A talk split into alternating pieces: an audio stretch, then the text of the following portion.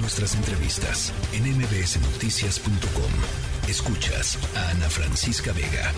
Saludo con mucho gusto a Jorge Cano, investigador del programa de gasto público de México Evalúa. Jorge, buenas tardes, ¿cómo estás? ¿Qué tal, Adrián? Gracias por la invitación. No, al contrario, gracias por tomarnos la llamada y pues vamos a platicar del presupuesto 2023, recortes, sus efectos, cómo, cómo, cómo lo ves, este, eh, ¿Cuál es tu la lectura que le das a este presupuesto que pues hace unos minutos ya nos contaban nuestra compañera que está en Cámara de Diputados que ya ya fue aprobado en lo general?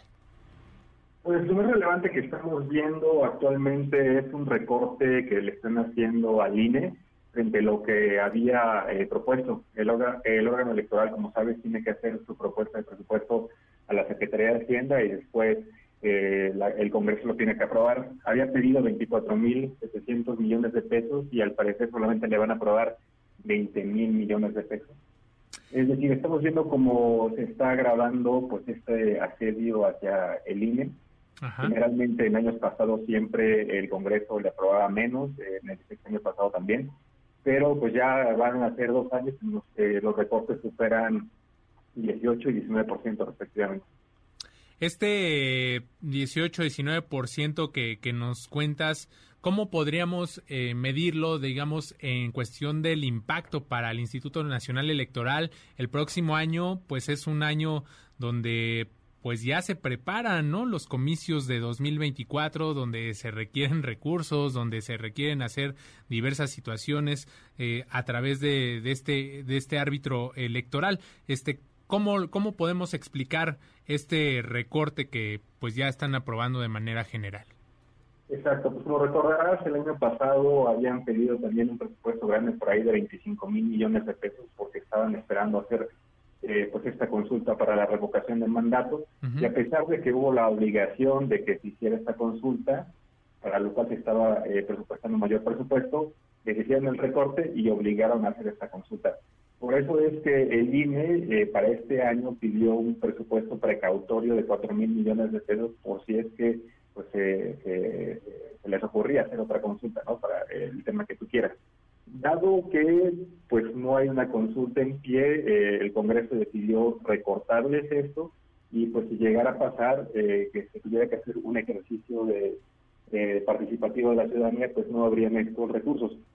Aquí hay que destacar algo importante, si es que se le otorgaba este presupuesto al INE y no lo utilizaba, pues estaría etiquetado y lo tendría que devolver. O sea, no, no pasaba mucho si es que en realidad le aprobaban ese presupuesto.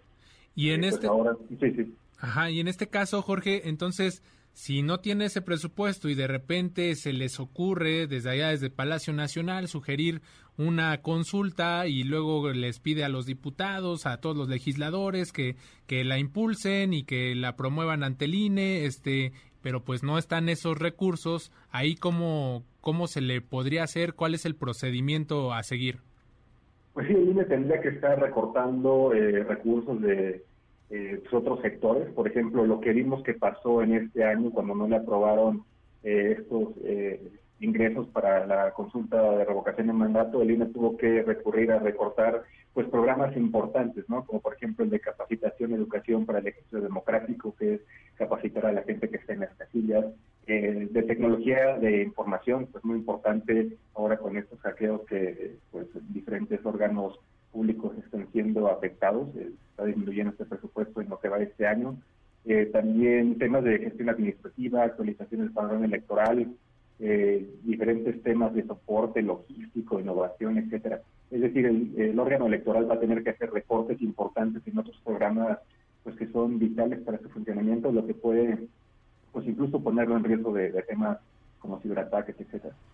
Entonces, Jorge, digamos que que se tendría que ajustar a lo que tiene y en el otro caso que nos que nos comentabas, o sea, si como estaban etiquetados, pues los tenía que devolver el recurso y ya no había ningún problema. Ahora sí que aquí meten en aprietos al Instituto Nacional Electoral, es decir, como que le siguen apretando ahí la tuerca a la llave de los recursos, ¿no? Sí, totalmente y nos parece que claramente es un asedio político hacia línea a través de las finanzas públicas y simplemente para poner en contexto que no es un tema presupuestal claramente de falta de recursos, te mencionaría que generalmente a lo largo de los años eh, eh, los las entes que controla directamente el poder ejecutivo, es decir, los ramos administrativos, pues acaban gastando muchísimo más. Tan solo en 2021 eh, estos órganos dependientes del Poder Ejecutivo acabaron gastando 500 mil millones de pesos extra a lo que tenían aprobados en el presupuesto, lo que servirá para fondear al INE 20 veces, ¿no? Es decir, no es un tema de, una debilidad financiera de, eh, de, México, del gobierno federal, sino nos parece que es más bien un ataque financiero hacia el INE. O sea, esto ya, ya digamos, se, se volvió abiertamente pues una confrontación, ¿no? Que, que se ve reflejada pues ahora en los números, pero como dices, pues no es falta de recursos. Sí, exactamente, es una constante pues que ya venía pasando en sexenios pasados de que les estén apretando a los órganos autónomos y al INE el presupuesto y que les vende más a los ramos administrativos que eh, pues maneja directamente la presidencia de la República. Nos parece que es un tema más de presidencialismo en donde el poder legislativo pues básicamente aprueba sin moverle una coma lo que pide el presidente, pasado en años eh, pasados, pero también en este, y pues eh, los órganos autónomos tienen que estar regateando su presupuesto y pues muchas veces les hacen recortes importantes. Y, eh, digamos, de, estos recortes, eh, desde tu punto de vista, ¿podrían haberse hecho jalar este recurso que, que ya nos, nos, nos, contaban, se va a los programas del ramo de, bienestar, ¿no? Se redireccionan esos recursos a, a, estos programas sociales. Este, ¿Tú crees que, que podía haber hecho, echado mano de, de, algún otro lado para obtener estos recursos que, que se le quitan en este recorte al INE? Pues posiblemente a nosotros nos parece que generalmente los presupuestos no son muy realistas, eh, ya que generalmente les acaban dando eh, pues ampliaciones presupuestales a todos los diferentes órganos. Eh, por ejemplo, tan solo en 2021 le entregaron a Pemex más de 270 mil millones de pesos que no estaban presupuestados a través de la Secretaría de Energía, de transferencias financieras. también en el caso del tren Maya, vemos que este año va a gastar más o menos unos 50 mil millones de pesos más de lo que tenía previsto. Entonces, pues nos parece que no era necesario incrementarle eh, eh, o reducirle este presupuesto al INE, ya que en cualquier momento, si había un exceso de recursos, se podría hacer ampliaciones presupuestales pues para los diferentes programas que hubiera falta.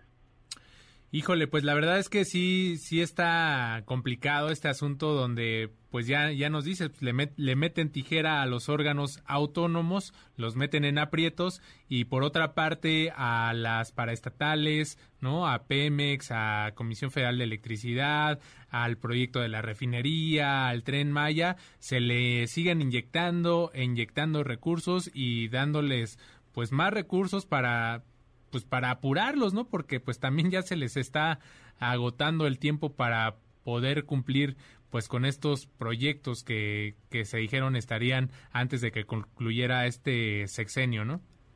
Sí, exactamente, hacer este énfasis de que si hay un problema financiero eh, en el sector público, pues no tiene que ver en los órganos autónomos, autónomos en ¿no? Ellos generalmente respetan su presupuesto, pero pues en los ramos administrativos que dependen directamente del Poder Ejecutivo es donde siempre hay un despilfarro de recursos, como bien lo Bueno, Jorge, pues estaremos este, muy al pendiente de lo que siga pues respecto a este presupuesto 2023, ya lo decías, es parte, ¿no? Del discurso de decir, pues es que gastan mucho, pero en realidad eh, se están gastando miles y miles de recursos y millones de, pesos en otras situaciones que comparadas con lo que se ejercen en estos presupuestos de los órganos autónomos, autónomos digamos, el INE, el, eh, el Poder eh, Judicial, pues son nada, ¿no? Respecto a lo que ya nos, nos narras, nos cuentas con, con estas extensiones de, de presupuesto. Muchísimas gracias, Jorge.